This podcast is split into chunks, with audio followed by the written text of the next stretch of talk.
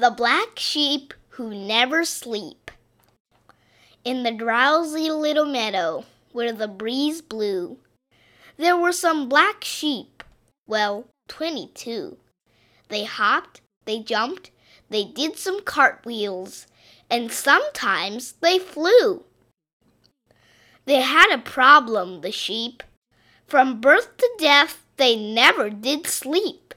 The little black creatures with their eyes wide open could drive a car and make the horn go beep. One fine day, a young sheep called May yelled aloud, Look at the bay! The beautiful ships and sails and more. The travelers trade money for items galore.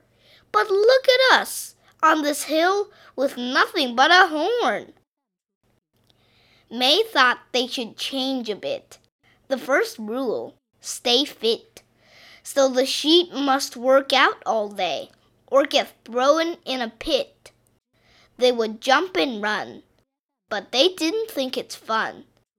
They thought it's torture, so they said, We're done.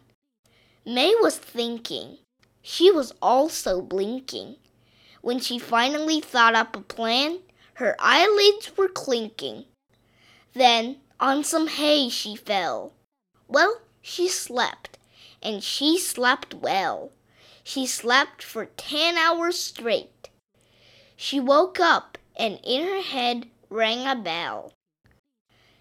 She said, All of us, us cute little sheep, shall lie on the hay and sleep for ten hours straight and not make a peep. So that's what they did. And farewell I bid, for I've told you the story of how the sheep closed their eyelids.